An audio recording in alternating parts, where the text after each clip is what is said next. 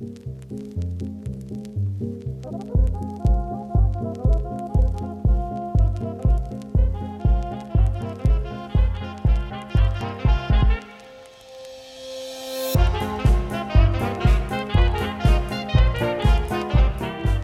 buenas, amigas, amigos, y bienvenidos un día más al podcast Cine Cosas, un programa donde hablamos de diferentes temas relacionados con el maravilloso mundo del cine. Estés escuchando a David Gómez y lo importante, ¿de qué vamos a hablar hoy? Le llega el turno a una de esas películas que han marcado la historia del cine, Psicosis, una obra maestra que arrasó en los 60 y que estuvo dirigida por el magnífico Alfred Hitchcock. Además, hoy somos más de lo normal, hemos tenido que pedir refuerzos, porque, en fin, psicosis es un tema serio. Por un lado, ya le conocéis, como siempre, me acompaña mi queridísimo amigo Cristian Sutil. ¿Qué tal, Chris? ¿Cómo estás? Hola, ¿qué tal, David? Encantado de estar aquí un día más para hablar de psicosis. Ya tocaba que habláramos de, de alguna película clásica, ¿no? Que, que habíamos tocado poco por aquí. ¿Mm? Y, y bueno, pues para ello, como comentaba, eh, nos acompaña un experto en la materia. un hombre que, que acaba de escribir un libro sobre la saga Psicosis, ahora nos contará, titulado Yo soy Norman Bates. Eh, ya le conoceréis de algún otro episodio. Así que, en fin, es un auténtico placer contar con nuestro querido Andrés Rodríguez Paredes. ¿Qué tal, Andrés? ¿Cómo estás? Hola chicos, nada, eh, encantado de volver a estar aquí, muy cómodo y muy contento. Y ya era, iba siendo hora de que empezásemos a hablar de, de películas de las que no se ha hablado nunca. ¿Verdad? Sí, porque Psicosis es, es algo totalmente revolucionario. Eh, Un- bueno, lo- una lo joya primero, escondida del cine. Darte la enhorabuena, porque escribir un libro siempre es. Joder, es algo para celebrar. Además, ya nos dejaste caer que estabas escribiendo uno hace un tiempo. Y, y bueno, por fin, ya está. Ya sabemos qué es. Sí, ha sido un libro. Es un libro, bueno, está editado por la maravillosa gente de Applehead Team. Son los mismos que han editado el libro de Alberto Corona de la otra Disney, por ejemplo. También editaron. eh, eh, no, más fuerte. Más fuerte, muchachos, de Daniel Lorenzo, que es un librazo sobre Bud Spencer y Terence Hill. Y están haciendo una labor de recuperar películas eh, que es envidiable. Y entre ellas, eh, lo que me propusieron fue no tanto hablar de Psicosis, la película original, como de la saga entera.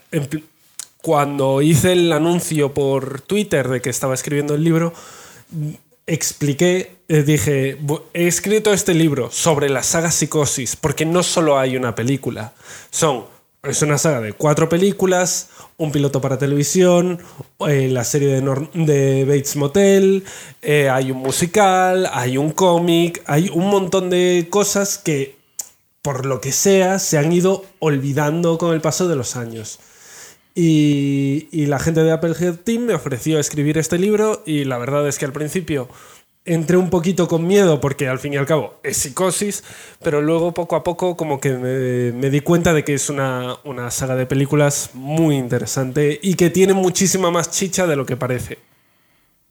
Sí, puede que, que. A ver, al final, quieras que no, Psicosis eh, marcó, o sea, fue como un bombazo tan brutal que, era complicado que las secuelas lo superase, aunque bueno, ahora lo comentaremos, porque a, mí personalmente sí que ha habido alguna cosa que me ha sorprendido. Eh, pero, pero sí, la verdad es que es, es interesante. Dejaremos evidentemente a la gente que quiera eh, entrar a, a echarle un vistazo al libro. Eh, si estáis en YouTube lo dejaremos en el link, eh, que ahora está en preventa. Es, de hecho, claro, cuando eh, salía, esto me interesa como comprador, eh, Andrés, porque reconozco El- que hice el pedido, pero sé, sé que ponía preventa, pero no, no acabé, o sea, tampoco me fijé en, en cuándo llegaba, digo, coño. El libro estamos ahora ultimando los últimos detalles. Falta, pues por ejemplo, ahora tiene, tenemos el texto y la portada. Falta todavía eh, la maquetación del interior, encontrar todas las imágenes. Los libros de Applehead son bastante guays porque incluyen siempre un montonazo de fotografías de los rodajes, un montón de, de- de- de- imágenes de, de- de detrás de las cámaras, etc. y es como un poquito la mitad que hace la editorial que, que yo envidio muchísimo porque siempre quedan los libros fantásticos. Y el libro estará eh, disponible yo creo que a partir de febrero, marzo, como muy tarde abril. Sobre todo porque estoy todavía a día de hoy haciendo una serie de entrevistas a gente que participó en las películas y que y que eso, tienen que responderme email, son entrevistas a través de, de email en las que les mando las preguntas, me las mandan, tengo que traducirlas y mandarlas a editorial. Y luego ellos tienen que maquetarlas. Así que yo me imagino que entre febrero, marzo, como muy tarde abril. Pero de todas maneras, tenéis que hacer la preventa ya porque se están agotando, no queda ya casi ninguno. Deberíais entrar en todos en los enlaces ahora, ahora ya, mientras lo estoy diciendo, para, para comprar el libro. De hecho, el. eh, bueno, pone que llegará, si haces la preventa, un regalo misterioso. que no sé lo que será, la verdad. Eh, Yo, eh, yo a lo mejor insisto a la editorial en que pongan un cuchillo de cocina o una alcachofa de ducha. Sería muy revolucionario, ¿eh? Que una Sería cachofa muy- de, ducha que echara. Que, que hiciese que el agua pareciese sangre, ¿no? Ya para, para meterte en psicosis. Ay, pues, pues bueno, yo creo que vamos a comenzar. Le- Lo que comentabas de que realmente, bueno, de psicosis ahora le hablaremos un poco, pero, pero la gracia va a estar más en, en que nos cuentes sobre otras películas y, y bueno, nosotros sí que hemos visto eh, algunas, no hemos llegado a ver, eh, porque como comentabas, eh, tiene, yo no sabía hasta... Hasta un cómic y un musical, has dicho. O sea que, que, Sí. joder, eh, llega el universo psicosis a, a todas partes. Así que, bueno, yo creo que vamos a arrancar ya por ahí. Cristian, que te, que te veo muy callado. Eh, Es que estaba, estaba comprando el libro. Mientras hablabais. Eh, Pues- No, bueno. eh, ¿Qué me estabas preguntando, David? ¿Qué me has preguntado? no, no, no te, está, no te he hecho ninguna ah, pregunta. vale, vale. Es- Pues, pues- que estabas preguntándome. Estoy aquí poniendo la dirección y. No, dime, dime. Lo que tú Eh, me- No, no, no, no, acaba de comprarlo, por Dios, acaba de comprarlo. Claro, claro, Macho, dale, eso no- ahí los datos del PayPal, eh, Cristian. Es que estaba, es que estaba como, como ha dicho, lo de lo iba a comprar para el lugar donde vivo ahora, que es Alicante. Pero como no sé dónde estaré en abril, estaba cambiando la dirección para, para ponerlo a, a mi casa de Segovia. Por si dejase de estar en, en Alicante, pues seguramente esté en Segovia. El caballero con multipropiedades, vaya por Dios. Sí, sí. Entonces. Como, como no sé, puedo mandarlo a Elche, Alicante o a Segovia. Entonces no. Estaba Vaya, ¿qué, dudando. qué problemas tienes, eh, Cristian? Eh, Joder, ¡Más macho. ricos! Pues bueno, vamos a arrancar con, con Psicosis. Es, eh, bueno, no creo que tenga mucha presentación esta película, que necesite mucha presentación. Dirigida por el maestro de suspense en 1960. Y, y es curioso porque cuando la dirigió, joder, eh, ya era archiconocido eh, Alfred Hitchcock, pero, pero aún así llegó. corrígeme si me equivoco en alguna de estas cosas, Andrés, que tú lo, lo controlarás más, pero fue la película eh, cuando la estrenó más taquillera de- del director. Eh, tanto como la más taquillera, no. Hay un, hay un problema a la hora de recordar a Alfred Hitchcock y es que pensamos que todas sus películas fueron un exitazo y no lo fueron, fueron exitazos a posteriori. La, la- cosa con Psicosis es que Hitchcock venía de hacer tres películas muy diferentes. Eh, bueno, dos películas muy diferentes en realidad. Había dirigido Vértigo con James Stewart que a día de hoy se puede considerar inicio de cine de autor, la película más redonda de su filmografía, un retrato de su propia obsesión, autobiografía. Vértigo se metió un ostión capital en taquilla eh, cuando se estrenó. Y entonces Hitchcock dijo, ah, vale, queréis una peli 100% Alfred Hitchcock. Queréis tener la idea que, que creéis tener de Alfred Hitchcock. Así que dirigió eh, Con la muerte en los talones, la película con Cary Grant, de espías, eh, em, eh, ¿cómo se dice? Con un clímax en el Monte Rushmore, un malvado espía, que un problema de identidad, no sé qué, Grace Kelly y tal. Y dirigió, muchos lo consideran la película de James Bond antes de las películas de James Bond. Y entonces Porque cuando le- acabó... ¿Qué? ¿No le ofrecieron una de James Bond? Eh, que. mm, ah, Cuando ah, acabó. Cuando acabó de dirigir con la muerte en los talones, claro, querían que adaptase eh, Casino Royale. Eh, eh, la, primera novela de James Bond escrita por Ian Fleming, querían que hiciese la primera película de, de James Bond, pero Alfred Hitchcock dijo, no, mira, yo ya he hecho una película de espías, odio repetirme y aparte acabo de dirigir con Cary Grant. La movida es, para la primera psicosis se juntaron los astros y uno de esos astros era que Hitchcock acabó hasta las pelotas de las estrellas y de las divas y de los y de los señoritos que se creen muchísimo. Entre ellos Cary Grant, porque Cary Grant tenía una un cláusula en su contrato de, de- con la muerte en los talones eh, que decía que por cada día extra de ro- rodaje tenía que cobrar una burrada. No sé si, a día, si eran 500 dólares o 1000 dólares al día de rodaje. Claro, el presupuesto se disparó. Cary Grant se forró y Hitchcock acabó hasta el toto de, de- las divas y de las estrellas. Por eso Psicosis es una película que tiene sobre todo, excepto Jane Fonda, tiene actores y actrices de, de televisión, de películas pequeñitas, porque dijo, "Eh, eh, yo no quiero volver a trabajar con gente que se crea demasiado. Y esa fue una de las piezas fundamentales para crear Psicosis después. Pero eso, Hitchcock venía de hacer dos de sus películas más importantes, con mayor presupuesto. Una había sido un fracaso, otra un exitazo. Y estaba buscando locamente qué era lo siguiente que debía hacer. Y además eh, hubo también para, a la hora de, de financiar Psicosis eh, algún problema, porque creo que se grabó en, en los estudios Universal, pero, pero tuvo que hipotecar su casa, puede ser, o es de esas cosas que, que se leen por internet, pero no son ciertas.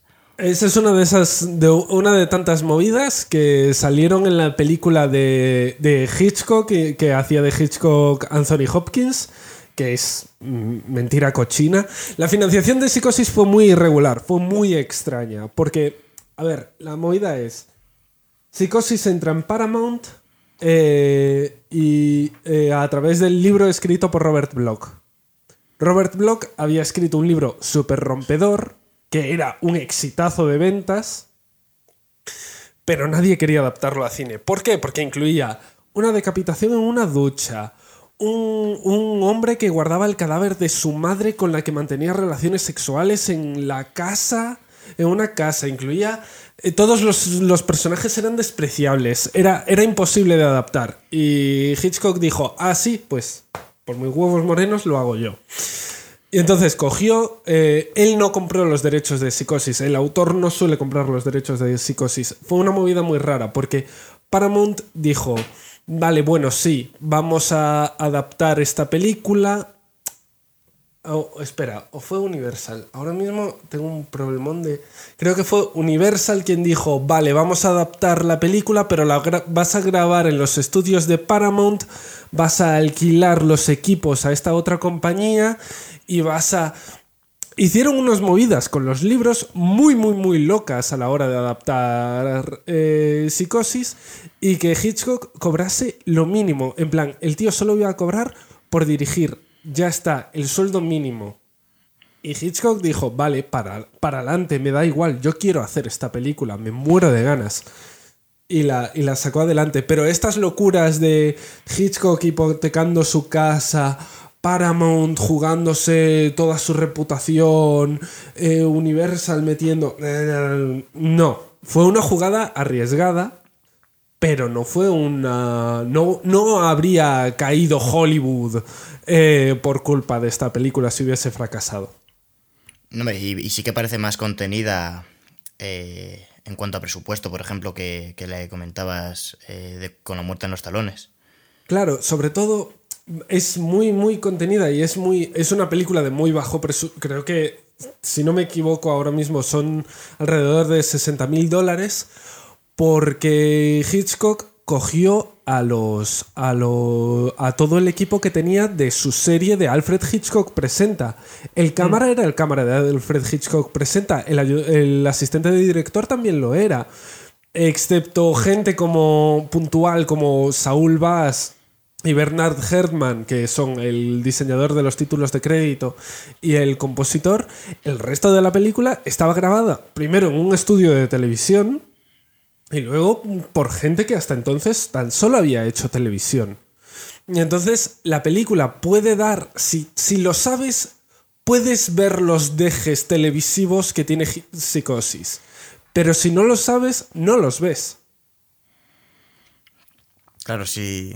Y, o sea, sí que es verdad que, que él contaba ya, claro, lo de Alfred Hitchcock presenta y, y lo pudo sacar, claro. Pues. eh, más allá de. de. que ahora nos sigues comentando cómo se, se fue haciendo. Claro, eh, ¿se sabe algo de, de por qué decidió? Porque. eh, que Norman, bueno, que yo creo que más o menos eh, la gente lo sabrá, pero me parece interesante que Norman Bates lo interpretase eh, alguien que, si no me equivoco, no era muy conocido a- a- hasta entonces, ¿no? Anthony Perkins. Y porque sí que es verdad que empieza con... eh, con esta actriz. Eso. Eh, pero yo imagino, ¿no? Que, co- que cogieron a, a alguien así para que el golpe a- a cuando muere, ¿no? Sea como más impactante, que siempre se ha comentado que, que cuando muere, claro, es como que se cargan al protagonista eh, a, a los 40 minutos de película o así. He Eh, dicho todo el rato Jane Fonda y es Janet Leigh. Sí, sí. Perdón, me he equivocado. Lo siento. Nada, nada. Yo con los nombres reconozco, prefiero no jugar porque soy malísimo. O sea, eh, sé, que, sé que la voy a liar, así que prefiero, prefiero dejarlo. Pero, pero bueno, eh, o sea, ¿cómo- ¿de dónde salió? ¿Se sabe algo de, de dónde salió Anthony Perkins? Que siempre me ha llamado la atención. Además, luego viendo las secuelas y, y que luego dirigió Psicosis 3, que luego lo comentamos un poco. Pero, pero bueno, no sé, me, me llamó la atención. A ver, la cosa es que Anthony Perkins no sale de la nada. Anthony Perkins eh, era, de hecho, esto es un- una movida, porque Anthony Perkins era el hijo de Osgood Perkins. Osgood Perkins era- fue un actor muy famoso en los años 20-30, salía en la, en la película de, original de Scarface, eh, fue un actor bastante alabado y Anthony Perkins siempre quiso imitar a su padre. De hecho, el padre de Anthony Perkins murió cuando él tenía 5 años, la madre de Anthony Perkins siempre, siempre fue muy posesiva, le controlaba las finanzas, era muy controladora y tal. Mm, Muy como la, la- la propia madre de, de Norman Bates. Y Anthony Perkins eh, comenzó eh, a trabajar en los estudios desde bastante joven, con veintipocos, veinte muy pocos, y cuando la gente se empezó a fijar en él, se le empezó a vender como el nuevo... El actor este jovencísimo que murió, que solo hizo tres películas, al este del Edén. eh, gigante. sí, James Dean. Se le empezó James a vender Dean. como el nuevo James Dean. Y la gente decía, ¡buah! Es el nuevo James Dean, mirad qué guapo, mirad qué bien canta. Porque Anthony Perkins cantaba, tiene un par de discos bastante de- decentes y buscad Moonlight Swim, que es un temazo que él tiene, que, que fue uno de sus mayores éxitos y que Elvis pasó a una de sus, a una de sus películas hawaianas.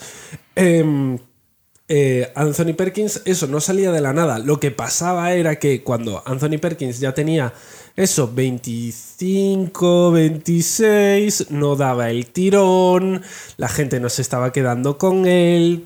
Sí, había tenido éxito entre la- la- el, el público más joven, pero ahora como que empezaba a costar ponerle en pantalla. Así De hecho, que, de eh, hecho, fue nominada al Oscar, ¿eh? En el 56, que eso, por ejemplo, yo no lo sabía.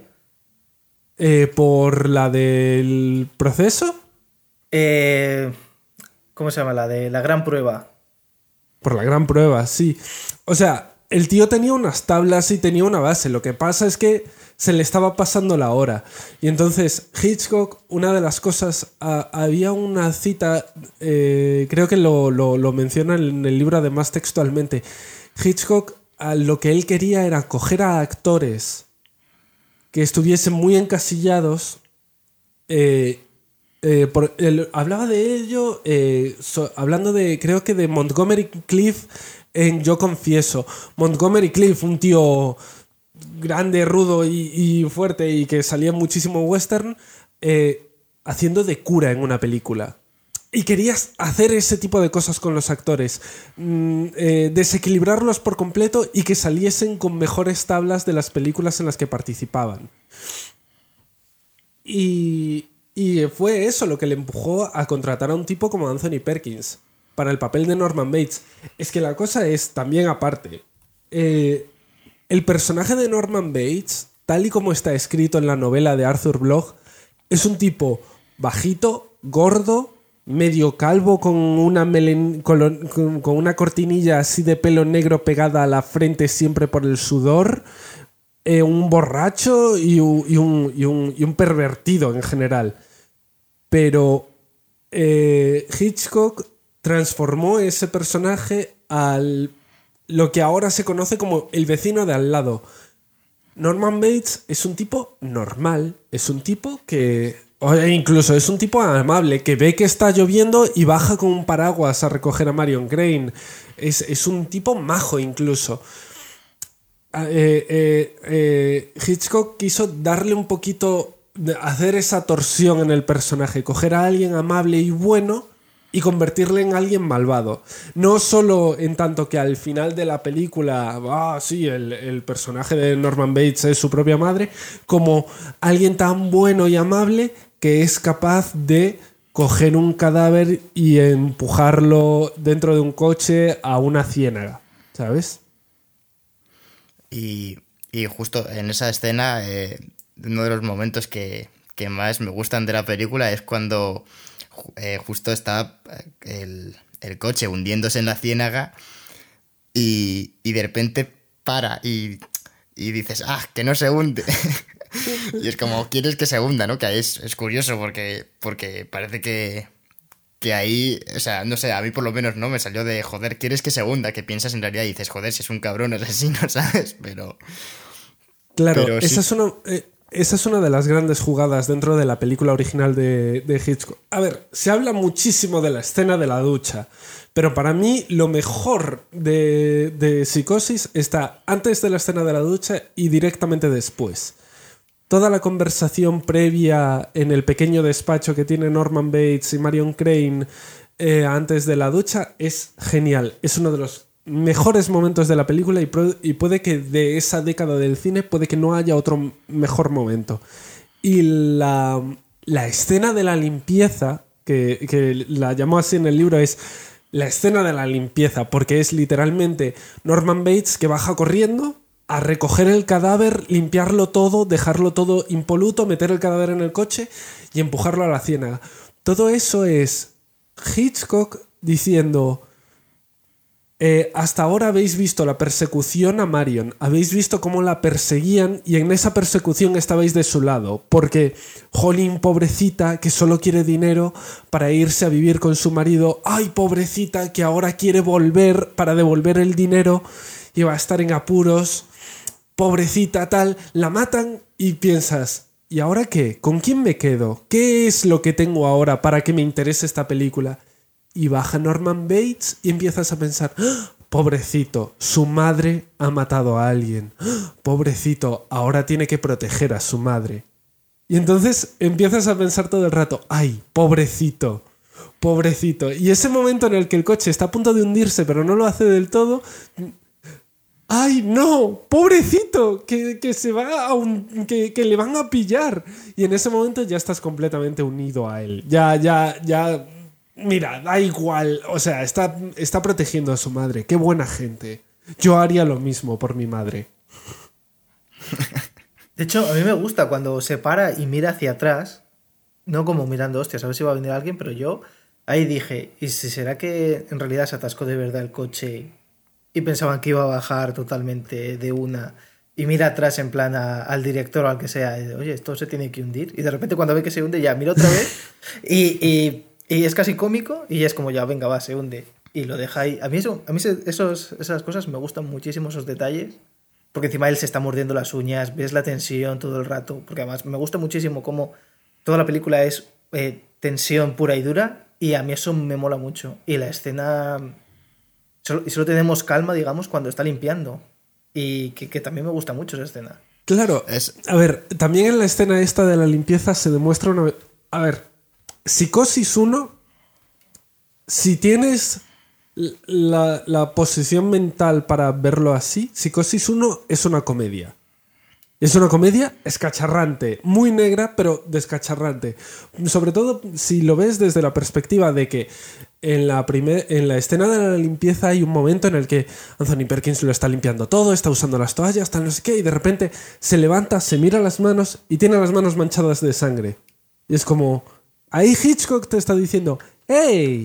Es él, fíjate, tiene las manos literalmente manchadas de sangre fíjate. Y es como, ah, no, qué tonto. ay, ah, claro, es él el asesino. Tiene un montón de detallitos así puestos durante toda la película que son bromas, que son pequeños chascarrillos. E incluso la propia muerte de Marion Crane es un, es un, es un Hitchcock dándote un codazo así en, el, en, el- en las costillas diciéndote, "Jaja, mira. ¿Cómo me río de ti?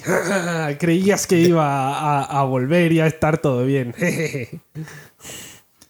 Y, y de hecho, eh, una de estos mm, de estas cosas que comentabas es que el mismo Norman Bates eh, al principio cuando le presenta, le enseña la habitación, eh, no puede decir baño. O sea, le dice, bueno, y ahí está eso. Y dice, el baño. Y dice, sí, eh, eso. o sea, que no puede ni pronunciarlo. Entonces, Claro. sí, poco a poco te lo va dejando. Es que a mí, no sé, me parece que, que lo más una de las cosas más interesantes es, es ese, eh, cómo en su momento tuvo que sorprender, porque es cierto que ahora mucha gente verá la película y, y sabrá muchas cosas de antemano si, si alguien la, la consigue ver sin, pues, eso, eh, sin saber absolutamente nada, pues eh, tiene que ser muy sorprendente el, el ver cómo a, mi- a los 40 minutos de película lo que parecía una que ibas a seguir como a una ladrona realmente y, lo que pasaba eh, con, con Marion Crane de repente. Además que me, es, cu- es curioso porque recuerdo perfectamente que roba 40 mil dólares porque lo repiten hasta la saciedad y de repente después de de- del, del asesinato en la ducha eh, está el, famosísimo plano también de- del ojo en el que se va alejando y, y hace un paneo y te muestra eh, los 40 mil dólares que están encima de la mesa con, vamos, debajo de un periódico. Que es como diciéndote, a mí- ah, vamos, ahí no, no sé lo que pretendía, pero, pero a mí me hace gracia, pero es como diciéndote, ¿ves todo lo que te he enseñado hasta ahora? Pues no importa, porque esto va a acabar en una ciénaga, ¿sabes? O sea, todo esto del puto dinero, esto da igual, o sea, de esto no va la película. Y, a- Claro, te o sea, cambia. De hecho, la película a partir de ahí para mí da un bajón y se hace bastante, bastante menos entretenida porque para mí ya no hay ningún tipo de tensión. ¿Cómo que no hay tensión? a- Acaban de matar a la protagonista, por sí, favor. sí, pero, pero, pero una vez hunde el coche y aparece por primera vez el, el detective que le presentan con un primer plano horrible, porque además es como el mismo plano repetido dos veces eh, y te le ponen la cara del hombre ahí en primer plano, solo ves la puñetera cara, que no entiendo por qué presentan un personaje así, porque de hecho da como bastante asco, me imagino que era el, el- tema, ¿no? Porque además tú, como estás ahí con Norman a tope, dices, hostias, este tío, pues quiero que me, quiero que me dé asco. Pero es que luego también el le coges cariño y todo al, al pobre detective. Pero luego pero no hay, tanta, no hay tanta tensión ahí, porque parece que Norman se va a salir todo el rato con la suya. Claro, yo creo, eh, a mí personalmente, eh, la primera parte de la película pre-asesinato tiene muchísima tensión porque te encariñas con Marion, porque piensas, jo, po- es todo el rato ese pensamiento de, jo, pobre mujer, que quiere que su amante deje a su mujer, está robando el dinero para esto, está realizando esta acción mm, moralmente cuestionable, pero yo también lo haría, ay no, yo no lo haría, ah, ta, ta, ta.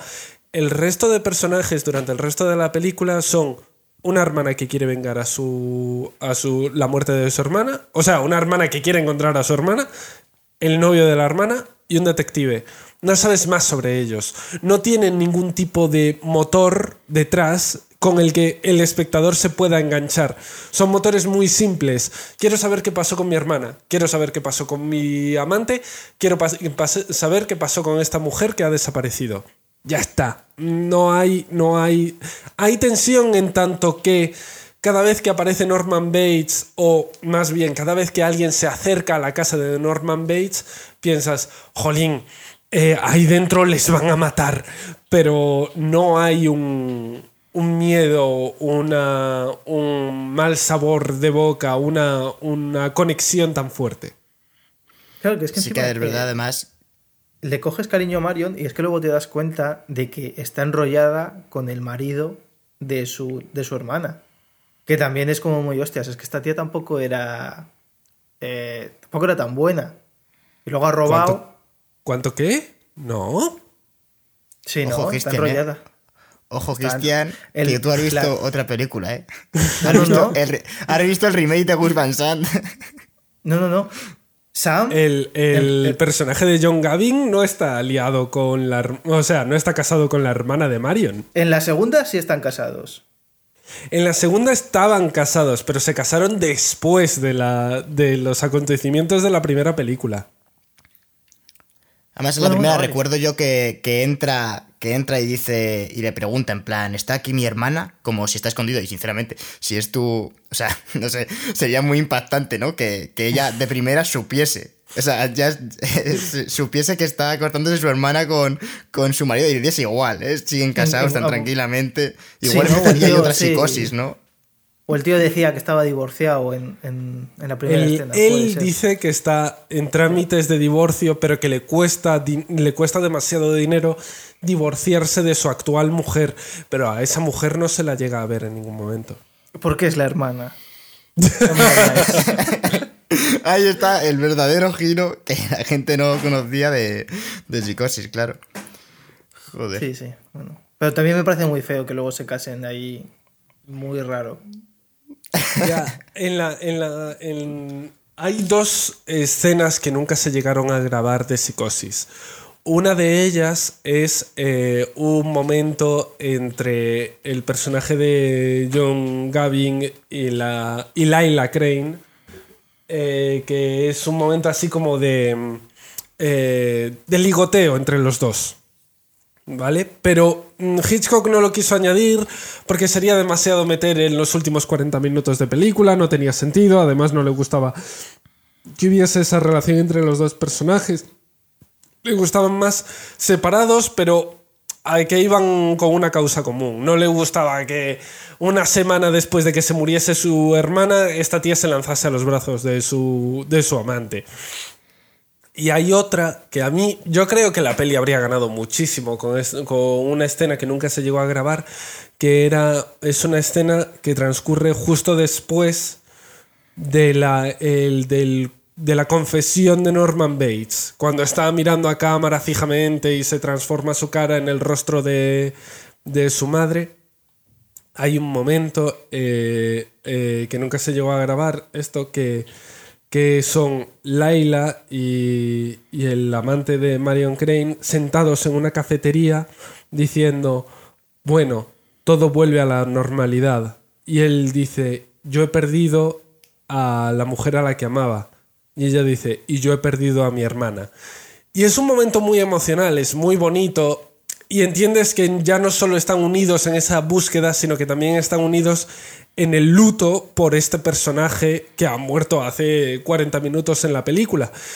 Y, y da un poquito más de pie a esa segunda parte en la que estaban casados. Pero mm, no, se, no se llegó a grabar y a mí me parece uno de los muy poquitos errores que podía llegar a tener la película original. Es que el último, el último plano es, es que es muy potente. Al final ver a Norman Bates, que en realidad es su madre, totalmente transformado. Es que no es, no es fácil de cambiar eso. Pero eso es un error que comete muchísima gente. Ese no es el último plano de la película. El El último plano plano de la película, sí, es verdad. Es en el que pone, es- sí, que el, de, el coche, ¿a que sí. es el del Ah, coche. sí, es verdad, el es coche, la cadena sacando, tirando del están coche. sacando el coche, sí, sí, sí, sí, sí. O sea, Que eso me, sorprendió bastante porque es un plano cortísimo que pone fin. Sí, pone fin, o sea, está ahí Pero- puesto pero para es no un poner el poco fin en la como cara un- de, de Norman. Es un poco un todo esto que se ha ido reprimiendo durante toda la película, todas estas cosas que se han intentado ocultar, vuelven a la realidad. Es, es un poquito toda esa idea de, de lo reprimido y de las ideas psicológicas que hay dentro de psicosis y tal. Pero a mí me parece un plano, además, muy, muy potente. La cadena tirando del coche fuera del pantano, me parece un plano cojonudo. Más que el de la cara de Norman Bates convirtiéndose en una calavera. Pues, bueno, es que claro, no sé cuándo cerrar, eh, hablar de Psicosis 1 y meternos en, en el verdadero tema que es Psicosis 2, que, que es el melón de, que hay que abrir, yo creo. Entonces, no sé, no, ahí diriges tú, Andrés, que, que conoces, bueno, que eres nuestro, nuestro experto. Y, y, bueno, no sé qué, qué más eh, podemos comentar. Bueno, se puede comentar muchas cosas de psicosis, pero por lo típico de no repetirnos mil y un veces de, en, en cosas de que ya se conocen. Pero algo bueno, de lo que nunca se ha hablado, algo de lo que nunca se ha hablado en Psicosis es el Bueno. increíble parecido de John Gavin y Pedro Sánchez. Ya, ya. Eso es una movida, ¿eh? Eso, es, eso es una cosa. Ni, ni, y hay una escena de Psicosis con Anthony, Anthony Perkins y John Gavin donde hay una tensión sexual, están en el marco de una puerta, a escasos centímetros el uno del otro, que es la escena con más tensión de la película. No hay otra escena con tanta tensión en Psicosis, imagínate. No sé si, no sé si os disteis cuenta, porque yo luego me metí en Wikipedia y vi que, que eh, Perkins era bisexual. Y hay un momento donde le mira como dos veces los labios y los ojos y me pareció tremendamente sexual esa, esa escena. Y, y, joder, dije, hostias, aquí podría haber un... Es que hay mucho chiste ¿eh? verde, hay mucho chiste verde en, en, en Psicosis y Hitchcock era consciente, o sea, Hitchcock sabía que eh, Anthony Perkins mantenía relaciones con hombres, era Vox Populi en Hollywood, no salía nunca en los periódicos, pero vaya que todo el mundo lo, lo sabía del mundillo. Y Alfred Hitchcock como que se aprovecha un poquito de ello. Mm, hay una escena que es como un poquito representativa de esto, eh, que muchos críticos hablan, el momento en el que ah, el personaje de Norman Bates sube las escaleras para coger el cadáver de la momia de su madre, o sea, la, la momia de su madre, que sube las escaleras para bajarla al sótano, en ese momento subiendo las escaleras, mucha gente cree ver que Anthony Perkins sube las escaleras afeminadamente, como moviendo mucho el culo, como si llevase tacones. Ah, sí, sí, sí, es- sí, sí, sí. No, no, no, no, es que, no es que lo creamos, es que, es que lo hace de una manera que yo estaba viendo con mi novia y, y no nos lo creíamos lo que, lo que estábamos viendo. y hace meneíto. Y es Sí, en sí, plan, sí, sí, sí. Uy, sí, esta película puede tener unos tintes, este personaje puede tener unos dejes, de- pero vaya, que- que- Pero A ver, no- no sé, no deja de ser una- No deja de ser un, que es como la un madre, tío que, se, que se está, claro, que se está disfrazando de su madre. Mm. O sea, que puede ser también un poco, un poco por ahí, ¿no? Claro, sí, al fin y al cabo es eso. Pero, pero eh, Hitchcock no daba puntadas sin hilo. Y el, el cast de. Yo, yo es una teoría que cada vez tengo más afianzada. Que, eh, en el- que cada vez los directores están prestando más atención al casting de los personajes en tanto que la vida real del actor. No es una coincidencia que en Perdida el protagonista sea Ben Affleck. Porque hay otros millones de actores mejores que Ben Affleck para el papel de Perdida. Pero solo Ben Affleck es ese chico ex estrella joven de Hollywood que era súper guay en los 90 y ahora todos le vemos con cara de "Hmm, es un poquito un fracasado. Pobre Pues- Ben Affleck, ¿eh? Vaya, vaya, vaya puñalada. Sí, es una puñalada un poco gratuita, pero me, me sirve para explicaros que de la, de la misma manera que se hizo eso, yo creo que Hitchcock contrató a Anthony Perkins porque sabía que Anthony Perkins estaba bajo terapia mientras estaba mientras se preparaba psicosis que había tenido una relación muy tortuosa con su madre, que su padre había muerto cuando él tenía 5 años y se había culpado toda su vida, que era bisexual en una época en la que era peligrosísimo ser bisexual. Eh, es un cast muy bien hecho.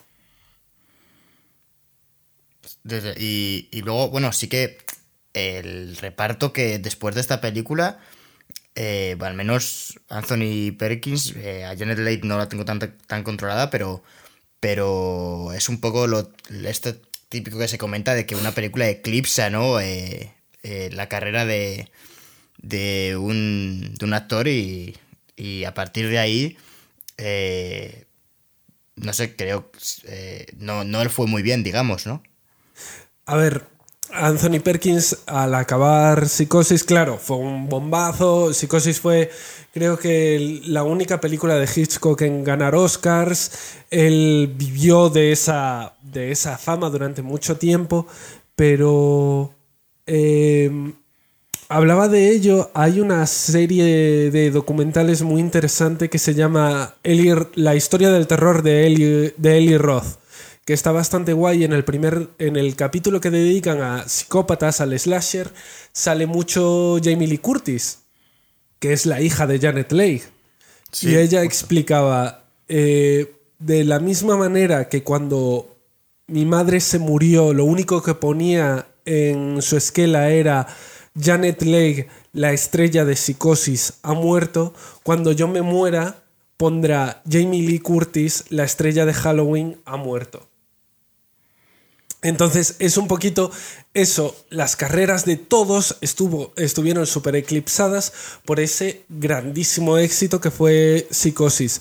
Y la de, y la de eh, Anthony Perkins muchísimo más, porque a pesar de que trabajó con grandísimos directores, grandísimos, eh, trabajó con Orson Welles, hizo, una de las mejores adaptaciones de un texto de Kafka que se han hecho jamás con el proceso, trabajó con Claude Chabrol, estuvo haciendo películas en Italia a cascoporro, películas muy buenas y muy importantes, pero en Hollywood seguía siendo el chaval de psicosis y nadie le tomaba en serio. Y el éxito en Europa estaba bien, pero no era suficiente en aquella época.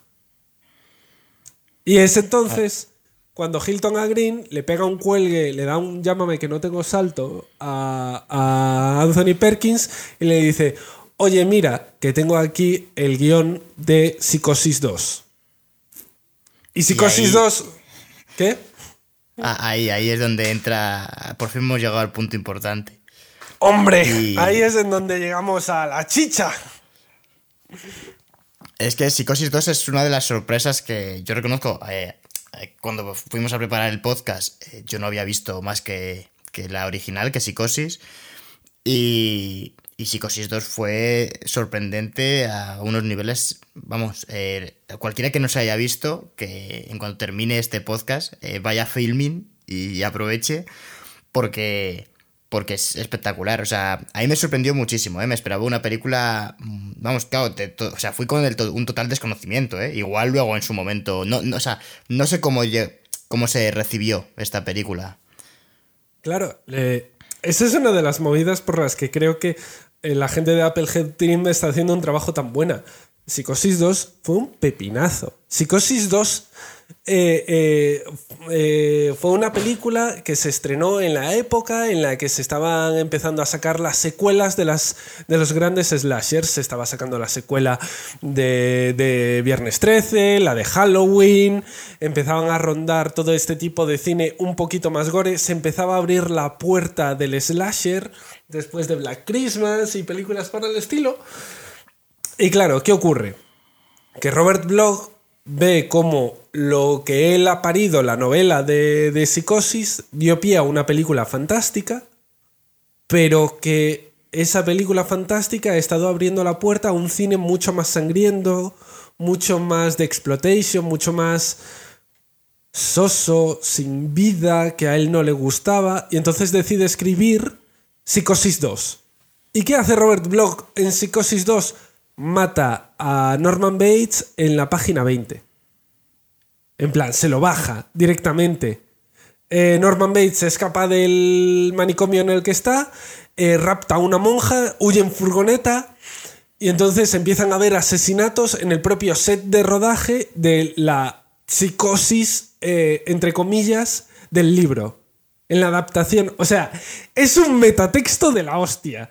Súper complicado de seguir. La, la idea principal con la que os tenéis que quedar es con que Robert Bloch en el segundo libro mata a Norman Bates en la, en la página 30. Hombre, he de decir Y- que habría sido súper sorprendente si en la película llegan a matar a Norman Bates al minuto 20 o, o 30, ¿eh? Habría sido, o sea, espectacular. Claro. repetido un poco el rollo de Psicosis 1. A mí me habría flipado y habría quedado muy muy bien. Lo que pasa es que, eh, eh, claro, en aquella época, claro, esto es una movida. Al final fue Hitchcock quien se quedó de vuelta los derechos de psicosis. Y Hitchcock utilizó esos derechos y un montón de, assets que tenía, un montón de financiación, para comprar parte de Universal. Llegó un momento en el que Hitchcock era accionista mayoritario de Universal. Y entonces eh, Universal se quedó los derechos y cuando salió esta bomba de los slashers y de las segundas partes y tal, Universal dijo, Psicosis 2, ¿a quién hay que pagar para hacer esto? Y contrataron a Richard Franklin y Tom Holland. Tom Holland, que había hecho apenas un par de películas, y Richard Franklin, que era un director australiano que había trabajado con Jamie Lee Curtis el año anterior, en un slasher australiano que ya me diréis que era una copia rara de Duel de Steven Spielberg. Y dijeron, bueno, pues este tío, venga, este tío, sin más. Y ya solo les faltaba Anthony Perkins. Y Anthony Perkins dijo que solo volvería a grabar eh, Psicosis 2 por un millón. Si, si le deja- si por un millón de dólares. Y Universal le dijo, no. Y Anthony Perkins dijo, vale, pues solo, la vuelvo a, solo vuelvo a Psicosis si me dejáis dirigirla. Y eh, Universal le dijo, no. Eh, y Anthony Perkins dijo, bueno, pero vuelvo solo porque yo quiero. y volvió a Era un buen negociador, ¿eh? Muy buen negociador. Última oferta. Dijo, voy a tirar aquí el órdago y Universal en plan, pero si vas a venir igual. o sea, a ver, si la ¿Qué? gente va por la calle y te dice, si eres Norman Bates, si no, si no puedes hacer nada ya. Exacto. Y entonces volvió. Claro, esto todos los estudios te lo venden con un... No, pero en un principio Anthony Perkins no quería volver a la saga hasta que leyó el guion de Tom Holland. Tom Holland es... El guion de Tom Holland es la hostia. Pero Norman Bates, o sea, Anthony Perkins no quería volver. No quería volver a hacer ese papel. Pero no tenía nada mejor que hacer. Literalmente, no habían grandes papeles en, en su plato. Y, realmente le salió la jugada cojonudamente, porque eh, Psicosis 2 fue una de las películas más taquilleras de terror del año que se estrenó. Fue increíblemente popular. De hecho, a raíz de Psicosis 2, se estrenó el musical de Psicosis 3. Eso sí Ahí que- os he pillado. ahí sí que estoy eh, loquísimo. O sea, esto para que la gente se ubique un poco. Eh, Psicosis 2 eh, se estrenó 22 años después. Bueno, tengo aquí apuntado que es de 1983. Ocurre 22 años después, que también en, en la- el propio universo dicen que, que ha- han pasado 22 años desde los asesinatos. Y, y me estás diciendo que, se estre- que, que después eso llevó al musical de, de Psicosis 3. Claro, no es un musical oficial, pero en la época, en los 80, en Nueva York, había un club drag muy, muy importante llamado Pyramid Club. Y en ese club se hacían... ¿Habéis visto Pose? Mm, No, Escrita Pose. no, yo. Trata mucho sobre el círculo de, de- de drag queens en Nueva York en 1980, todo- con todo el, eh, con, con- el SIDA de, de capa de fondo, hablando mucho de, de esas, de, bueno, pues, pues eso, de- del drag. Y entonces uno de los, de los participantes más importantes en ese círculo decidió grabar un musical con música original y letras originales de psicosis. Y es un, un producto real que está en museos y que, y que se puede consultar, que es, que es un musical real, que, que, que existió Psicosis 3 como musical antes que Psicosis 3 la película. Y se estrenó apenas un año después de que se estrenase Psicosis 2. Fue un fenómeno cultural en su día. Y a día de hoy, Psicosis 2 está olvidadísima. Y es sorprendente, ¿eh? porque lo que comentas, el guion de Tom Holland es que me parece buenísimo. O sea, es que está, está muy bien. Yo vi Psicosis Yo- 2 yo y acabé con una sonrisa, ¿eh? pensando, joder, qué, qué peliculón. O sea, y me esperaba comer una mierda, macho, pero, Yo pero la os hostia. pediría que no la spoileásemos porque me parece que tiene. Si bien el final final no es ninguna maravilla, todas las revelaciones hacia ese final son increíbles. Están muy bien hiladas. Los asesinatos eh, son un poquito slashery, son un poquito normaluchos, ah, te apuñalo. Pero no hay apenas referencias a la escena de la ducha, no hay apenas referencias a persecuciones. Sale un Robert Loggia que te mueres de bueno, que hace del. De hecho, Robert Loggia interpreta al, al psicólogo de Norman Bates. Y era un actor que ya en aquella época mm, estaba cuasi retirado, estaba a punto de, de- de- de dejar la carrera de actor y a raíz de ese papel salió en Scarface a los dos años, eh, dirigido por, por Brian De Palma. Y vivió una segunda vida como actor, ya, ya maduro y mayor y demás, pero sin Psicosis 2 él no habría tenido esta película. De hecho, eh, para mí es de los. Sí, es- o sea, el, el mejor actor de la peli. O sea, por encima de, de Anthony Perkins, que también lo hace muy bien, pero el que, que más me me gusta hace- es Robert Lo- Loggia. Teniendo reciente que, que he visto, vi ayer eh, Psicosis 3, eh, es sorprendente porque, porque en esta peli, o sea, valoras, vamos, yo valoro más eh, ahora el, el trabajo que hace aquí Anthony Perkins viendo en la 3 que la verdad no me ha gustado nada, ni, su- ni, ni siquiera su actuación, que me parece que hay cosas rarísimas, pero aquí me parece que está eh, algo más contenido y, no sé, me, gusta mucho más. Hace muy buen, muy buen trabajo. Es que Psicosis 2, bueno, vamos a intentar eso, no, no destriparla para que la gente la vea, porque es verdad que la mayoría de gente seguramente no lo haya visto, ¿no? Psicosis 1 es curioso, porque seguramente Psicosis 1 lo haya visto todo el mundo, y Psicosis 2 mm, ni un 5% de la gente. Vamos, igual me equivoco, ¿eh? Pero no lo creo, Ya. no. Es, es A ver, olvidada. es que, es que la segunda parte, es que ya os digo, para mí fue todo un descubrimiento. Ya sabía que, que ojolín, yo había visto Psicosis 1 varias veces, me parecía una gran película y de hecho, eh, antes comentabais este documental que es portentoso, que es eh, 58, 72, 78, 52, no me acuerdo bien. Eh, 78-52, la escena de cambio del Sí. cine, que es, es un Sí. documental solo sobre la escena de la ducha. Y que es muy bueno, tiene muy buenas eh, entrevistas y tiene es, es- es una película, es un documental que, que, jolín, que es digno de ver. Eh, eh, pero eso, Psicosis 2 es una película que después de arrasar durante ese verano se, se desapareció poquito a poquito y ahora en 2020 la gente no habla de ella, no se considera que existieron secuelas de, de Psicosis. Quizás sea de nuevo, le ocurren a las secuelas lo mismo que le ocurrió a los actores. La original es tan famosa y crea una sombra que es demasiado larga incluso sobre otras películas. Bueno, y sí que es cierto que, la original a mí sí que me parece eh, algo más arriesgada, diría, ¿no? O sea, más que...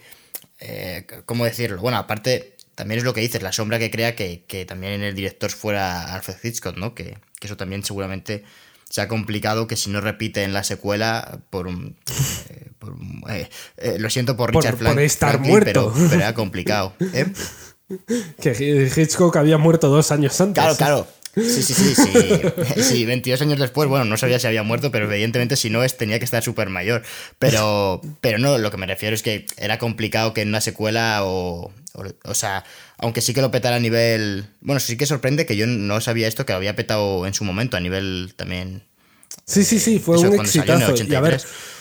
eh, Pero, pero bueno, eh, sí que me parece como que Psicosis, la primera es, es más rompedora en cuanto a que te lleva de la mano por un protagonista y luego te rompe y resulta que hay una película después de, de los 40 minutos. O, o sea, a nivel de la estructura al menos me, parece que, sí que es más sorprendente que la de Psicosis 2, pero es, el guion de Psicosis 2 está muy bien hilado, comentabas tú, el final a mí me parece...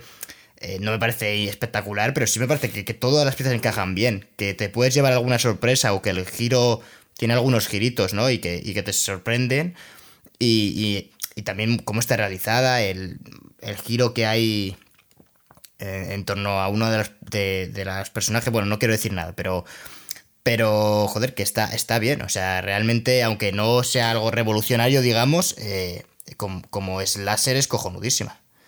Claro, yo. Eh, el gran pero que le pongo a, a Psicosis 2 que ya os digo, me, me, parece una joya y me parece una de las mejores películas eh, eh, de la saga y dentro de sagas de slasher me parece que está ahí en top 5 sin duda, em, es que el, mayor problema que tiene es que para Psicosis 2 consiguen reunir de nuevo a Anthony Perkins y a Janet Leigh y no tienen una escena juntos. En plan, sale el actor original de Psicosis, la actriz que hacía de Lila Crane en la película original, no tienen una conversación, no hablan entre ellos en toda la película. Y me parece una oportunidad perdida. Mm, jolín, que, que, podían haber tenido una escena muy guay entre los dos hablando. Hay algo parecido en la tercera película, pero es que podían haber aprovechado el tirón de tener a esos dos personajes que viven las consecuencias de la primera película y a esos dos actores que aún mientras se estrena la segunda parte viven las, consecuencias de la película que les dio la fama y no la aprovechan. Y eso para mí falla un poquito. Es, es quizá uno de los muy pocos fallos. También tiene un... O sea, no quiero infravalorar a nadie.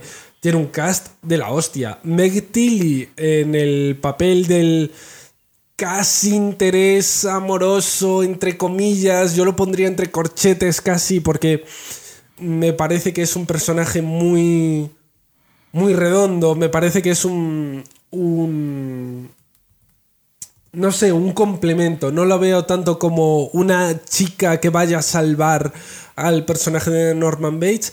Bueno, Meg Tilly es una grandísima actriz que nunca ha querido volver a hablar de Psicosis 2 que, está, que salió muy quemada del rodaje, porque Anthony Perkins al parecer la maltrató cosa mala durante el rodaje. Así es, eh, no, no, conocía yo. Sí, Meg Tilly luego hizo eh, una película, creo que ganó el Oscar por Agnes de Dios, que es una película en la que sí sale Jane Fonda, por eso me las cruzo siempre. Eh, y ganó el Oscar. Y Meg Tilly nunca ha querido volver a hablar de Psicosis 2 porque al parecer las pasó canutas en el rodaje. Pues eh, la verdad es que sí que es verdad que es una de las de, los personajes, como comentabas, el reparto es cojonudo y sí, sí, se marca un, un papelón, la verdad. Es una pena que las pasara putas, pero bueno. Pues... Sí, sí, está muy bien y pues, además... Eh, dime. Nada, nada, e, eso te iba a decir. Digo, dinos ah, sí, sí, no, pues a mí me. Bueno, a mí Psicosis 2 me, me, creo que me ha gustado más que la primera. Supongo que es porque la primera ya al final todo el mundo la tiene muy vista. Y una peli de hace 60 años, pues ya es difícil que, que te sorprenda, ¿no? Sobre todo cuando ha sido tan parodiada o, o la has visto en tantos sitios referenciada. Y de Psicosis 2, o sea, hasta hace poco no sabía ni que existía, o sea, cuando me puse a hacer el podcast y tal, vi que existían como 4 o 5 pelis de Psicosis. Y, y Psicosis 2, como no había escuchado jamás hablar de ella, dije, lo mismo, ¿sabes? Es un petardo esto y, y lo voy a tener que ver y me va a estallar. Pero no, todo lo contrario. Creo que el guion de Tom Holland, que aparte de ser un magnífico Spider-Man, parece se ha destapado como guionista.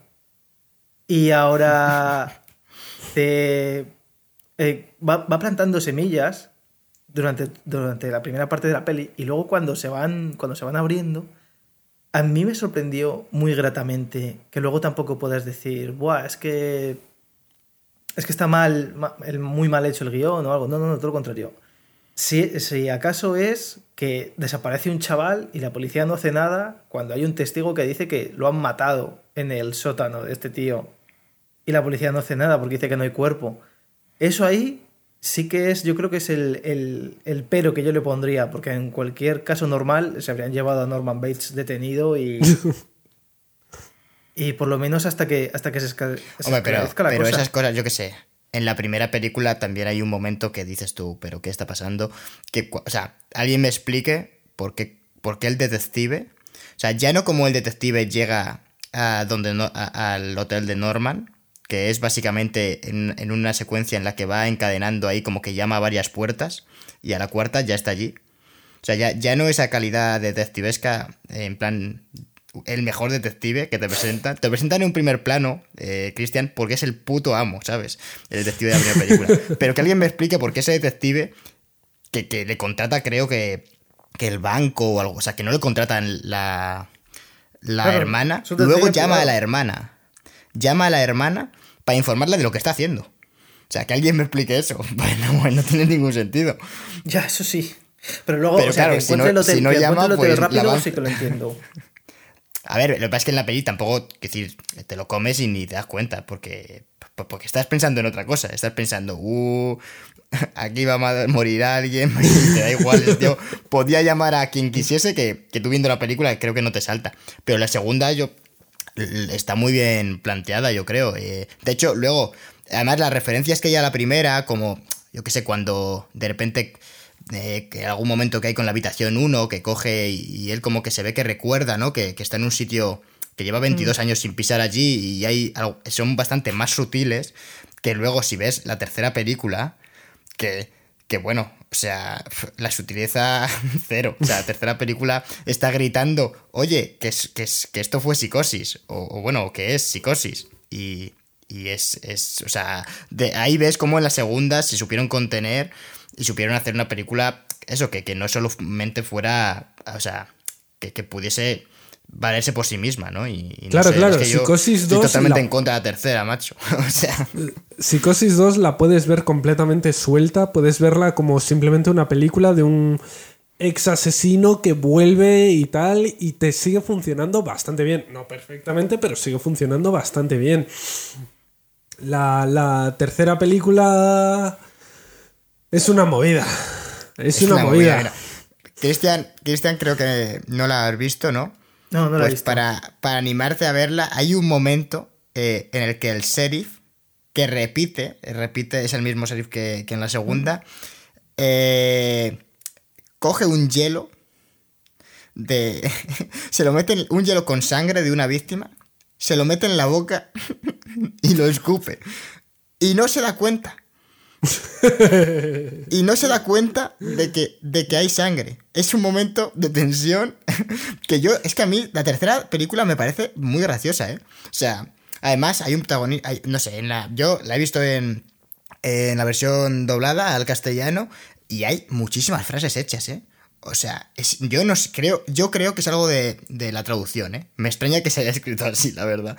Y, y es que está muy bien. O sea, vamos, está, ah, está muy bien como parodia, ¿eh? Como, no sé, a mí personalmente me pare- la película no me funciona y me parece que es fallida, por- o sea, muy mal. La verdad es que si llega a pasar lo mismo que con la segunda, que la veo y me sorprende y digo, hostia puta, pero vaya trilogía tenemos aquí de la leche, pero no, no, la- a mí la tercera se me cae De por hecho- todas partes y la verdad... De hecho, el personaje este del sheriff, a mí en la segunda parte me gustó mucho porque demostraba ser un tío competente en muy, poca, en muy pocas frases, como por cuando, por ejemplo, dice, vale, hermana, ¿no? De, de la asesinada en la primera parte. Y le dice, quiero que vigile a Norman Bates. Y dice, ya, ya lo estoy vigilando, ¿no? Y, y es como, y quiero que Claro. investigue a esta señora. Y ya lo estaba investigando. Y es como, coño, el tío es competente. Eso es un eco de la primera película. En la primera película de. O sea, Hitchcock sabía perfectamente cómo piensa el espectador. Y sabe que el espectador está todo el rato pensando, pero ¿por qué no van a la policía? ¿Por qué no se lo cuentan a la policía? Y en la, en la primera película eso lo resuelve cuando Laila y el, y el amante de, de Marion van literalmente ya no a la comisaría, a la casa del sheriff. Y hablan con él y le piden que llame por teléfono a Norman Bates. Y el tío habla por teléfono con Norman Bates y Sí que se queda con el run run, pero al día siguiente, después de misa, vuelven a hablar con él y el tío les explica qué es lo que ha ocurrido, qué es lo que tal, que ha ido a la casa, pero que no ha visto nada, tal, y ellos continúan investigando. En la segunda película ocurre mucho eso, ocurre esa idea de la policía no es tonta, la policía ha ido y ha ido a investigar en el sótano y han ido y han hecho su trabajo realmente. Puede que hayan cosas que se dejan, que, que hayan flecos, pero no son unos inútiles y no están ausentes en la película. No es como en el resto de slashers que dices todo el rato, pero, pero tenéis un teléfono cerca, llamad a la policía o seguid intentándolo. Sí, sí, sí, Realmente- sí. Y eh, de, de hecho, creo que es en la segunda en la que eh, cuando están sacando, me parece que es, eh, un- o están drenando el lago, eh, que dicen, eh, dice el sheriff algo así como, como, somos lentos pero eficaces, o algo así, ¿no? Eh, Exacto, sí. Eh, es- otra cosa que también me llamó guay. la atención es que la, la descripción de, de la novela de, de Anthony, o sea, de, de Norman Bates, cuadra mucho en realidad con el gerente del, del, del hotel en la segunda, De la segunda parte. película. Sí, sí, sí. Y, me- Sí. y dije, hostias, aquí. No sé si esto es un guiño o. No lo sé, la verdad. Yo, yo quiero. Yo quiero pensar que es más un. Una coincidencia que un guiño, porque me parece demasiado. Si fuera un guiño, sería un guiño forzadísimo que no me gustaría, pero si es una coincidencia, me encanta.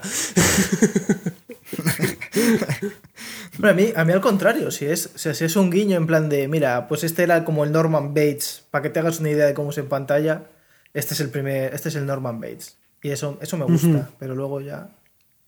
Luego me, me Pues gusta el, mucho. el gerente de la tercera película te lo flipas, Cristian. Al que ponen como ayudante, bueno, no es el gerente, es, es el favor. ayudante del director. El ayudante del director le llaman.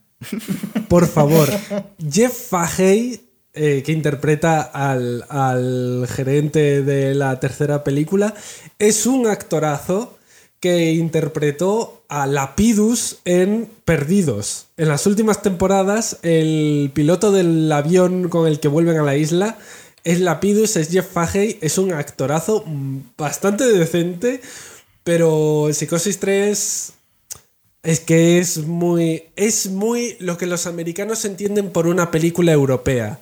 Luces súper extremas. Eh, todo, todo muy, muy guialo, muy cine slasher italiano con contraluces y, y un cuchillo que le da la luz ahí en todo el filo y, y gritos y tal. A mí la, la tercera quizás sea de la saga la que menos me gusta, pero se redime mucho en la cuarta película, que ninguno de los dos habéis visto. No he llegado y reconozco que no he podido llegar. A ver, es que, es, tres películas ya. Ya ayer rocé la tercera, pero, pero la cuarta se estrenó directamente en televisión, ¿no? En Showtime, en efecto. Y la Eh, tercera sí que llegó a los cines. La tercera llegó a los cines, sí. De hecho, eh, Psicosis, o sea, yo solo quiero insistir una vez más en el fenómeno de la hostia que fue Psicosis 2. Universal tenía tanta confianza en Psicosis 2 que la estrenaron en la misma semana que estrenaron El Retorno del Jedi. Ojo, eh. Los tenía más grandes que. Eso es- Ojo, o sea, hay que tenerlos gordísimos, eh. De unos cojonazos de Universal diciendo: Esta película es un pepino, nos vamos a papar a, a esta saga que lleva ahorrados millones de dólares. Y, y, pues no, la, la estrenaron. Y aún así lo petó. O sea, no llegó a límites el retorno del Jedi, pero toda la gente que no quería ver Ewoks iba a ver, a un, iba a ver Psicosis 2. Pero me gusta esa posibilidad en la que Psicosis 2 hubiese eclipsado absolutamente a Star, Star Wars y se hubiese reescrito la, la, la historia del cine, ¿no? Igual, igual Disney, pues, pues en lugar de comprar Star Wars, eh, hubiese comprado Universal directamente. Pero, Ah. pero qué curioso, sí, sí. Eh, claro, a ver, eh, Psicosis 3 es una película muchísimo menor. Eh, por fin Universal le dijo, vale, va, la diriges tú, Anthony Perkins, no pasa nada, te damos la silla. Anthony Perkins, a ver, para ser una película que dirige él por primera vez, está bastante bien. O sea, siendo una Sí, ópera ver, prima ser- de un tío... De un tío que Es jamás que ahí se ha puesto detrás de las cámaras. Darle la ópera prima de Psicosis 3, que puede llegar a, a cerrar como una especie de trilogía magnífica a, a alguien que, que es, pues eso, que no ha dirigido. Porque yo creo que si ves Psicosis 3, se nota, se nota que, que hay cosas que no están igual pensadas todo lo que tienen que estar pensadas y que es más un, una dirección, digamos, más sencilla. Entre, vamos, llamémoslo así. Por, porque yo había veces que, ah, no sé, los planos, el plano contra plano, había decisiones raras. La verdad es que ayer vi la película y me quedé frío. Dije, hostia, ¿qué, qué es esto? Quitando porque me, porque me reí, porque te ríes con la peli, se nota que, que no hay una mano detrás que, que sabe bien lo que está manejando. Y de hecho a mí, por ejemplo, me pareció curioso que me parece que en la tercera película que dirige Anthony Perkins, Anthony Perkins es... eh, a mí no me gustó su actuación, me pareció que había... que estaba, no sé, como más, más exagerado y más loco, incluso parecía que, que en otras.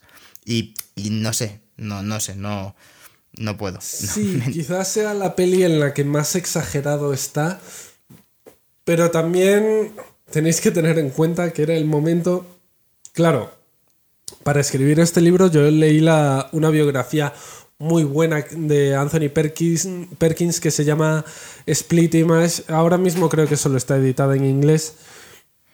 Claro, era el- eran eh, finales de los 80 y ah, Anthony Perkins llevaba ya en los brazos de la droga más de una década. Entonces estaba muy, muy, muy a tope. Eh, eh, y claro, eso se puede ver reflejado en la película. Pero también, jolín, no fue la única... De todas maneras, no fue la única película que dirigió Anthony Perkins. También dirigió otra película sobre caníbales. eh, unos años después que tenía un poquito de musical y de western. Esa sí que es mala. Esa es terrible, porque iba puesto de ácido al rodaje, Anthony Perkins. O sea, esa sí que es terrible. Pero bueno, Me, me me ha gustado que, que, que dejaras caer, ¿no? Como que en Psicosis 3 igual iba. Igual iba un poco. iba más decente. Pero. Pero sí, la verdad es que. Joder. eh, a ver. Yo creo que si la gente se reaviva un poco y se pone a ver eh, a raíz de- del podcast y, y del libro, especialmente la saga Psicosis, yo aprovecharía y, y yo de hecho tengo pensado verme la 4, así que no me hagas mucho spoiler porque yo ya voy a, voy a ir a saco. Entonces, ¿qué, qué- qué Claro. me puedes decir ahí de, de la cuarta? Eh, la cuarta película fue más bien una película de encargo. Imaginaos que para entonces, eh, creo que es 1992, si no me equivoco, eh, Psicosis, Psicosis, la original, va a cumplir ya creo que 20 años, 30 años. La psicosis Sí, original. 1969 a 79, 89, a No, o sea, 30 yo- años creo. ¿No? Eh, 30 años, sí, la, la cuarta Sí. es del 90. Ah, la claro. cuarta, vale. Entonces va, eh, cumple 30 años y entonces, claro, ya es todo un clásico del cine. La casa original continúa estando en los estudios Universal, ahí erigida como un... Ya está en la casa de psicosis, ¡ah! sacarle fotos todo en la casa de psicosis. Y como que gusta mucho, es una saga... No, la saga no, es una película muy querida. Y entonces alguien dice, buah, pues deberíamos hacer la cuarta película. ¿Y eh, a quién se la encargamos? Se la vamos a encargar a Mick Garris. ¿Quién es Mick Garris? Me alegro de que me hagáis esta pregunta. Es el director de Critters 2. ¿Qué película es Critters 2? Pues ni puta idea. Es una película. Es la secuela, es la secuela de Critters. La secuela de Critters. Sería espectacular, Critters- ¿no? Que, que no lo fuese, que se llamase Critter 2 y no fuese la secuela de Critter, ¿no? O sea, Escúchame, escúchame, en España hay una película que se llama Bizancos 3 y no hay Bizancos 1 ni 2. De hecho, el lema era, si os gusta, si os gusta esta, hacemos las dos primeras. Y nunca se hicieron. me, parece, me parece una obra maestra de- del marketing. ¿eh? Era, Ojo, era una película protagonizada por... Team, el- eh, la editorial con la que estoy publicando ahora el libro de Psicosis, va a publicar el año que viene un libro sobre la saga Critters. Pero primero, para conseguirlo, tenéis que comprar el mío. ¿Vale? Está bajo el link eh, de, descripción. de- de compra. Eh, so, Mick Garris le, entre- le entregan el guion y le dicen, este es el guion de Psicosis 4. Y Mick Garris dice, vale, ¿cuándo grabamos? Y le dicen, pues tenías que estar grabando ya. Y él dice, ah, va- uf, vale. Y entonces, eh, Psicosis 4 se graba súper rápido y es una película contada a base de flashbacks, ¿vale? No es tanto una precuela como una película en la que se narra la infancia de eh, Norman Bates. Norman Bates, interpretado, esto os va a encantar, interpretado por Henry Thomas. ¿Y quién es Henry Thomas, Andrés? Me alegro de que me hagáis esa pregunta. Es el niño de E.T. Uf, uf. Es Elliot de ET. ¿Y, y, y por qué es esto interesante? Pues porque Henry Thomas ahora está haciendo películas a cascoporro con Mike Flanagan y ha salido en Bly Manor y en The Haunting of Hill House. Ambas seriazas que deberías ver. Y, y de hecho también en esta que es, bueno, no, no, no he visto, pero la de la maldición de... Bueno, es la que has comentado, ¿no? La de Blind Manor. La de Bly Manor, que es una seriaza de la hostia. Entonces, eh, a Mick Garris le encargan esta película, hace un trabajo decente para una película directa a televisión y Anthony Perkins acepta volver al papel una última vez. Y lo acepta en realidad porque por aquel entonces eh, Anthony Perkins ya sabía que tenía sida y que le quedaban apenas años de vida.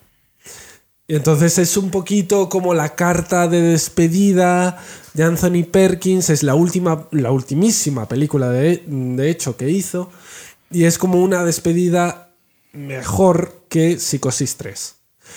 Que yo ya os digo, Psicosis 3 es una película para ver con, relajadamente, no tomándosela muy en serio como no se la tomó en serio eh, Anthony Perkins, pero sigue siendo una película de la saga y hay que, y- hay que respetarla por ello. O sea, entiendo que... que- porque esto, esto me ha gustado. Tú, eh, Psicosis 4 es, digamos, te gustó más que Psicosis 3. O sea, es...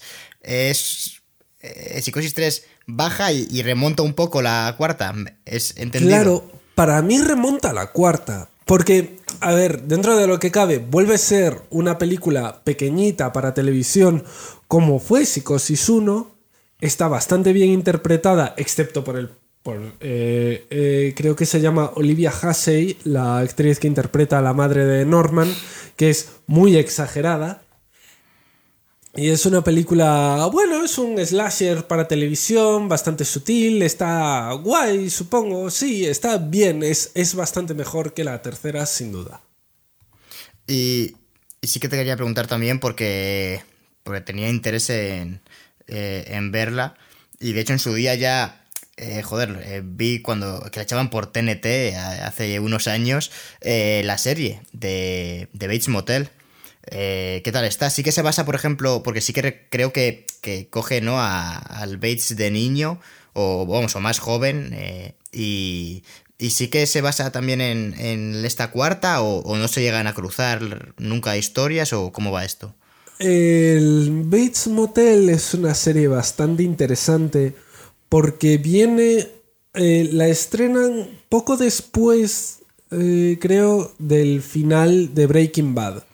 Y para mí Breaking Bad supone un cambio en la manera en que se cuentan historias en televisión, en tanto que eh, sí, ya habían ejemplos previos, pero era The Wire o Roma, que son, peli- que son series de una hora por capítulo, súper intensas, en las que con, con- con- con narraciones que se alargan durante toda la temporada y no es que no haya relleno, sino que el contenido se intensifica mucho.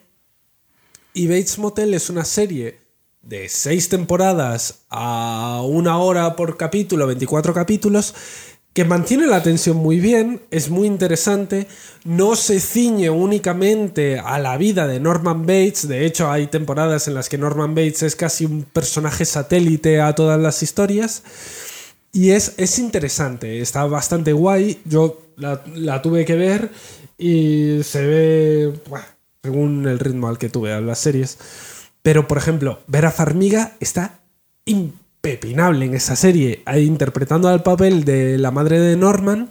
Claro, Vera Farmiga vio el oro que había en ese personaje y se acabó convirtiendo en productora ejecutiva de la serie porque le interesaba participar más en ella. El propio actor que interpreta a Norman, que ahora mismo no caigo en su nombre, pero es uno de Eh, estos Freddy, eternos- Freddy Gilmore, el chico de, de Good Doctor. Eh, Gilmore es la serie de las chicas Gilmore y son series muy diferentes. Es Freddy Highmore. Jaimor, hombre. Da igual. No lo sé. Estoy casi seguro. Podemos- no se va a defender. Eh, eh, eh, dirigi- Freddie Highmore interpreta, o sea, no solo hace de Norman Bates, también dirige unos cuantos capítulos y la serie como que no hace tantas referencias a las películas originales, excepto en la última temporada en la cual hay una escena, hay una trama claramente que es la trama de Marion Crane, en la que de Marion Crane hace Rihanna. ¿Por qué? Pues porque es Rihanna Marion Crane. ¿Tienes algún problema con eso? No. Ojo, Yo eh, no. no De, no- de hecho, me mola muchísimo la idea. O sea, aún por encima me pones a Marion Crane en, en la se O sea, hacer. ¡Wow! Y está bastante guay. A mí, a mí la serie me gustó bastante, me parece. Eso, al final son seis temporadas, hay bastante relleno, es una hora por capítulo, hay que tomársela con calmiña, pero está bastante guay. Pues, pues echaremos un ojillo, joder. O sea, hay, bueno, y comentabas también un cómic, en fin, eh, se ha hecho, hemos comentado las cuatro pelis eh, un poco por encima, especialmente las últimas, para que, bueno, pues para que la gente las vea, que yo creo que, que si incita esto a, que lo revisiten eh, y que descubran Psicosis 2, que estoy seguro que, que les va a encantar, va a estar muy bien. Pero, pero bueno, no sé qué, qué, más eh, se nos puede escapar, Andrés. ¿Hay alguna cosilla por ahí que, que creas que tenemos que comentar de, de todo esto de psicosis? A ver, hay un hay tres, tres cositas así bastante interesantes de psicosis. En primer lugar, el documental del que hablamos, del que hablamos antes, 7852, que es un documental en el que no, salen no solo salen implicados en la película, también sale gente como el Wood, Bridget Easton Ellis, el propio Osgood Perkins, el hijo de Anthony Perkins, que ahora dirige pelis cojonudas, muy, muy, muy buenas. Veos Gretel y Hansel, que está en Amazon ahora mismo. Eh, es un documental muy interesante. Eh, luego está eh, The Legacy of Psycho, dirigida por Robert Galuzo, que es un documental en el que, que Robert Galuzo hizo hablando tan solo de las secuelas. Documental de horita y media, bastante interesante. El tío hizo un trabajo muy bueno eh, eh, entrevistando a todos los que participaron en las películas. Y aparte, bueno, sí, y aparte tengo una entrevista con Robert Galuzo en el libro. Y en tercer lugar, yo Ojo. creo que eh, café para los muy cafeteros. Café para. O sea, esto, si os gusta el, el grano colombiano recién recogido, ¿eh? Hay una, un piloto para televisión que se llama también El Motel de Norman, que trata sobre el mejor amigo de Norman Bates en el manicomio, que cuando muere Norman Bates, él hereda el hotel y la casa y los reforma para abrir un nuevo hotel. Y, ese, y, y es sobre. eh, era en principio un piloto para televisión, de la misma forma que existieron la serie de Viernes 13 y la serie de Freddy Krueger, de Pesadilla en Elm Street. Se intentó hacer una serie de El Motel de Norman. Fracaso absoluto. Eh, eh, no hay por dónde coger a este piloto. Sobre todo porque la primera mitad del piloto trata sobre cómo reconstruyen el hotel y la casa.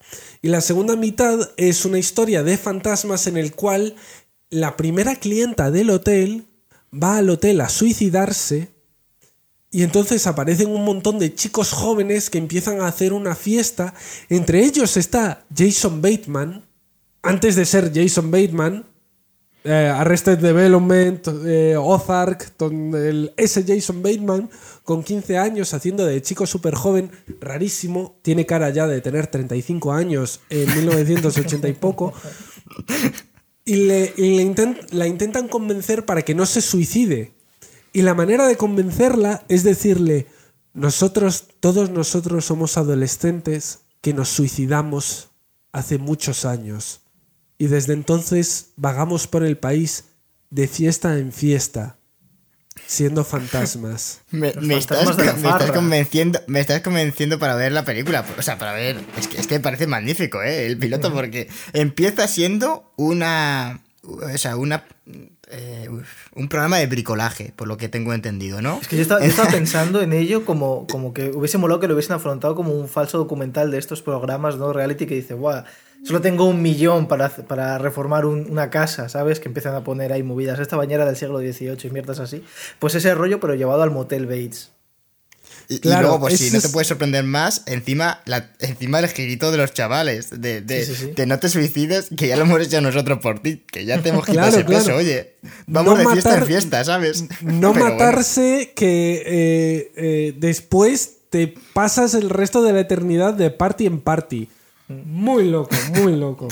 Es- pero ya os digo, esto es café para los muy cafeteros. Esto es si te quieres volver muy loco con psicosis.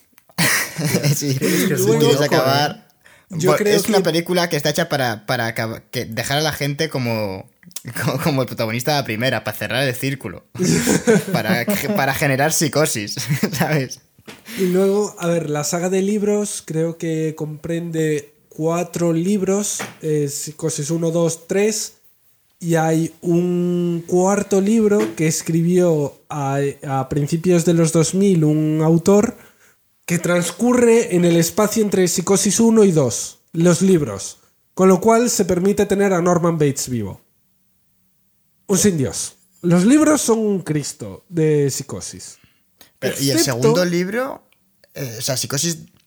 O sea, la película Psicosis 2 no, se, no siguió al libro Psicosis 2, ¿no? O sea, Claro, sí que no, se no, hizo no, como. no, no. Universal dijo, no podemos tocar este libro porque es un sin Dios, nos matan a Norman Bates en la página 30, no se puede hacer esto. Así Claro, que, por eso, y, psico- y psicosis. Ah, vale, o sea que psicosis 3 sí, claro, claro, es lo que estaba yo que me está explotando la cabeza. Claro, o sea, los el, el libros de tercer y psico- cuarto libro no tienen a Norman Bates, claro. No.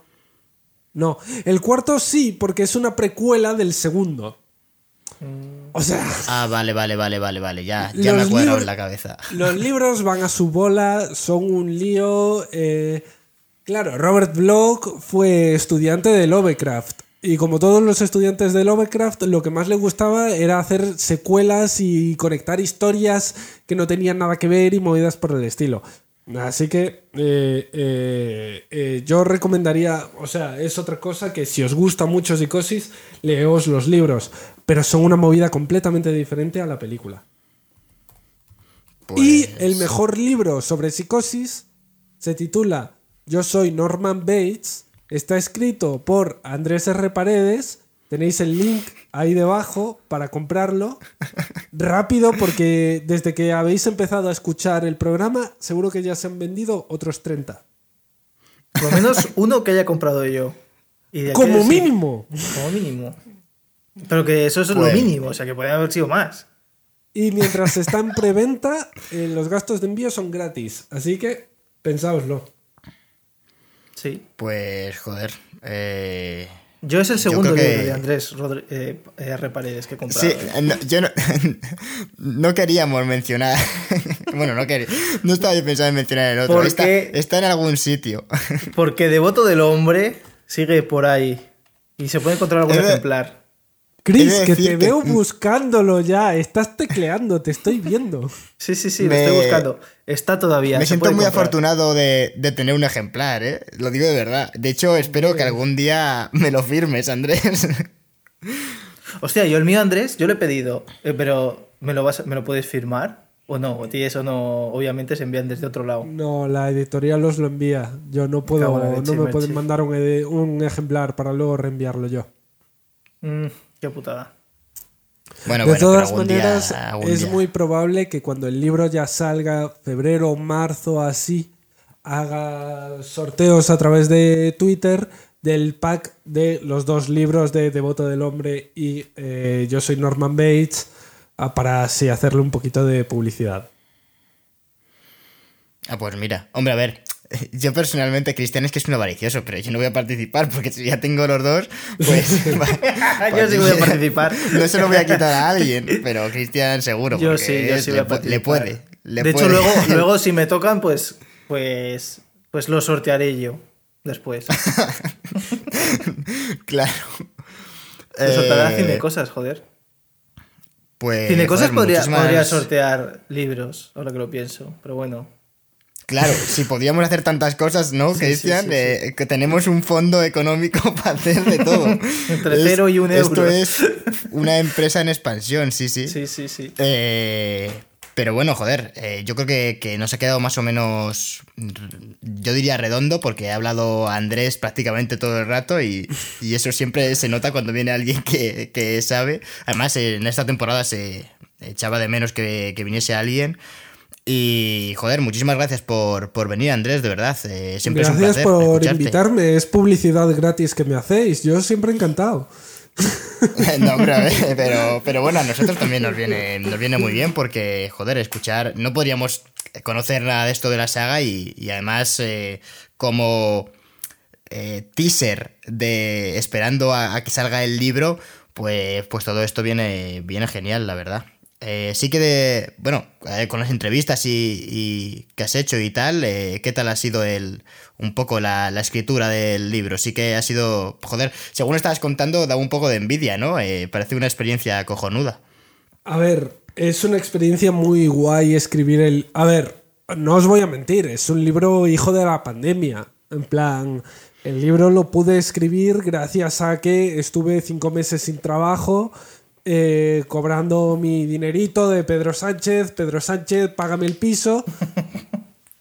Eh, eh, y fue toda una experiencia ponerme en contacto con eso, desde la gente, una vez más, la gente de Applehead Team es increíble, o sea, me apoyaron en todo el proceso, me han conseguido un montón de contactos para las entrevistas y demás, y descubrir las películas también es una experiencia muy guay, porque incluso cuando me enfrentaba a películas que flojeaban, como la tercera, Jolín, estaba viendo parte de la historia, ya no del cine, sino buena parte del libro de Yo soy Norman Bates trata sobre Anthony Perkins y sobre cómo su vida siempre estuvo a la sombra de un único papel, a pesar de que hizo otro millón de cosas magníficas.